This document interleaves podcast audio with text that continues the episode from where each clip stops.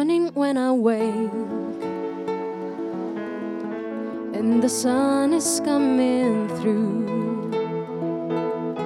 Oh, you feel my lung with sweetness, and you feel my head with you. Shall I write it in a letter? Shall I try to get it down? Oh, you fill my head with pieces of a song I can't get out. Can I be close to you? Ooh, ooh.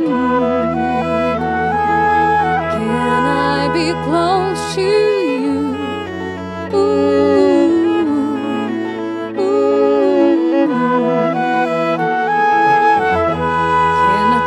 It to a morning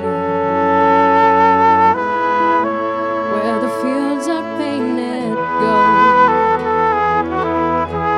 and the trees are filled with memories of the feelings never told? When the evening pulled the sun down